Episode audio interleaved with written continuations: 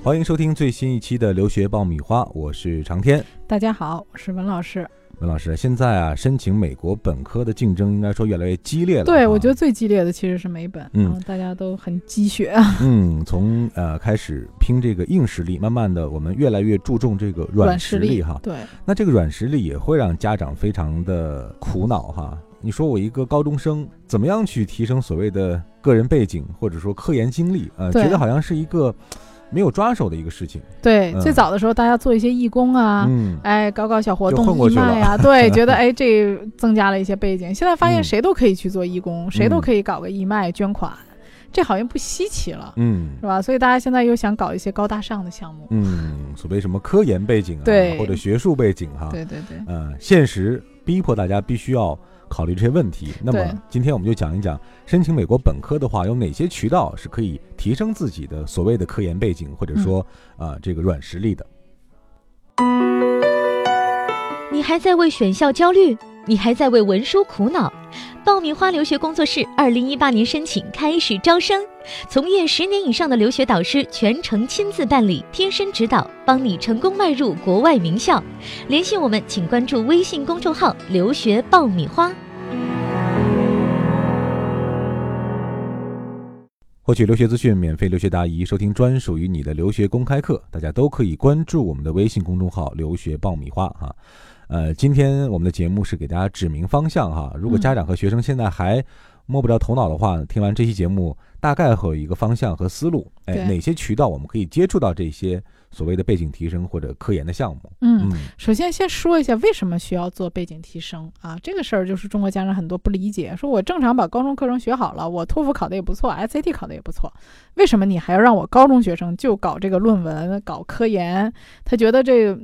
提出了一个我无法完成的任务。嗯，实际上你要想，美国的高中生啊，呃，他们在高中阶段就已经有非常多的机会去参与这种科研项目，呃，包括小组讨论呐。呃，科研的课题，甚至很多学生在高中阶段他就可以进大学了。所以，在美国来讲，一个高中生提出自己的科研报告或者论文，这不是什么稀罕的事儿。甚至是说，很多高中生他在高中阶段就已经经历过啊非常严格的论文怎么如何撰写、怎么发表论文的这相关的训练啊。比如说，他知道怎么去引文呐，然后呃怎么去文献总结呀。以及在论文当中写作的一些模式和禁忌，尤其是抄袭这个问题啊，我们很多国内的学生到国外第一不适应的是什么呢？就是老师给我分特别低，说我抄袭了。嗯，啊，实际上我也没怎么抄，但是它是有一个检索功能的。这个检索功能里，当你的这个词跟它这个系统里面的呃词比对。跟重复率都哎，重复率很高的时候，你就达到了这个。比如说，重复率不能超过百分之五或者百分之七这样子，那你就算抄袭了啊。所以，中国学生在我们的这个教育体制下，呃，肯定是要跟美国的标准来对应的。所以，这个是大家要先明白的第一点。呃，第二个就是说，首先从时间上来讲啊，呃，这个科研的投入的时间、精力、费用确实都是比较大的。呃，所以我这里呢，就是说，大多数的中国学生并不一定都适合做科研项目。嗯啊，这里虽然我们后面会讲到，但是我仍然是想给听这期节目的家长呢泼盆冷水。嗯，很多家长就是对号入座，觉得哎呀，去年进哈佛的这个，哎，有什么样的经历，我也按照这个。首先，我们要判断一下啊，咱们自己孩子现在的这个前提条件是一个什么样的水平线。嗯啊，比如说你现在的托福。啊，SAT 都已经考得很好了，那么你想做科研，首先第一，你的语言要过关吧，至少要八十分以上，你能跟教授做沟通吧，对吧？所以说。你的英文基础一定要好，而且你不能耽误你的正常的硬件考试。你说我就托福八十分，SAT 考了一千三百分，你这基本硬件都不够，你科研做的再花再花花做的再好，录取几率也很低。嗯啊，因为你的基本条件初审的时候可能就会被筛掉了。所以大家要知道，科研项目首先它是一个锦上添花的事儿。嗯啊，第二个就是说你在做这个呃科研的时候，最好能够呃有一个规划，呃。不一定要发表论文，所以很多家长刚开始定位就很高，说我高中生我要发表论文，我要在什么什么类别的期刊上发表，这个很难啊。呃，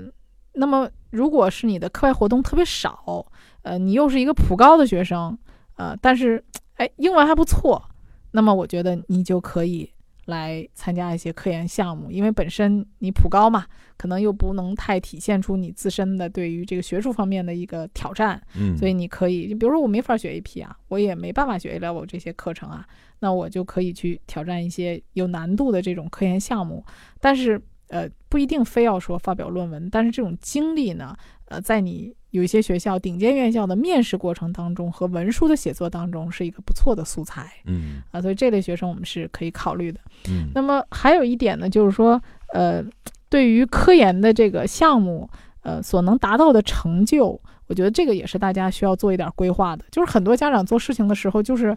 呃，只是点，啊，就是我就反正有了，嗯，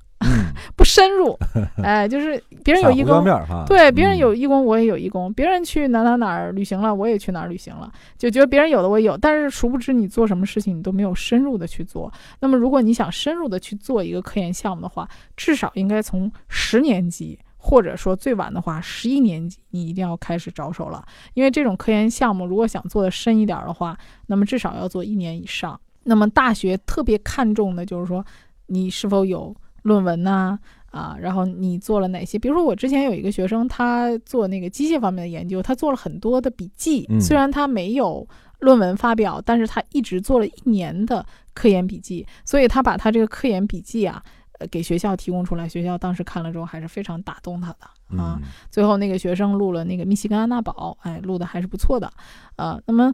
呃，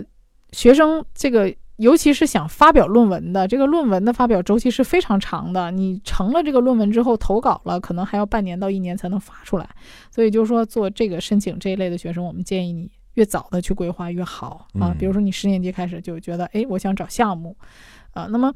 嗯，美国他是怎么去看待这个论文？这个也是我们做完了。那我这个到底在我申请当中能够起到多大的效果多？大的作用？对，对，这也是家长很关心的一个问题。我花了那么多的时间，我牺牲了我学托福、学 SAT 的时间。那么第一个就是说，如果你的论文是第一作者的话、嗯啊，那么这个而且在非常有名的期刊上发表，那这种情况下，对于申请来讲，显然是非常大的一个筹码，价值最大哈，哎，一个嗯优势。当然，我们说是最好，那你可能说我做不到最好，嗯比如说我不是第一作者，嗯但是呢，我这个文章呢是在非常有名的期刊上发表的，那么这个重点啊、就是说人家是看不出来你在这个过程当中你到底做了多少。那这种情况下，你的重点应该是你的这个辅导的导师他给你写的推荐信，因为你可以通过推荐信来说明自己在这个科研过程当中我起到的作用和做的工作。嗯那么还有一种形式是什么呢？就是我是第一作者，但是我可能在一个特别不知名的期刊上发表了，可能美国都不知道这个期刊，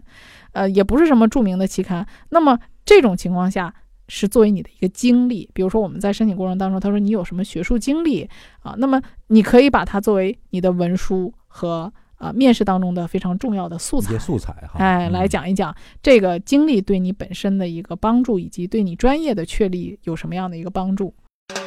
这里是互联网第一留学咨询分享节目《留学爆米花》，欢迎继续收听哦。整个这个过程来看呢，就是家长要了解我什么样的学生是适合做科研的啊，什么样的学生是不太适合的。我在做科研之前，我应该先把我的硬件水平弄好，嗯不是所有的人都一定要做科研，这是嗯我想提前给大家敲个警钟的。嗯呃，那么说家长可能很关心我有什么样的渠道可以找到这一类的科研的机会。那么我们下期给大家再详细的介绍。嗯，好，我们卖一个关子，下一期节目嗯我们接着聊，在申请美国本科阶段，怎么样才能找到适合自己的科研和提升项目？这里是互联网第一留学节目《留学爆米花》，获取留学资讯，免费留学答疑，收听专属于你的留学公开课，大家都可以关注我们的微信公众号“留学爆米花”。下一期我们接着聊。下期再会。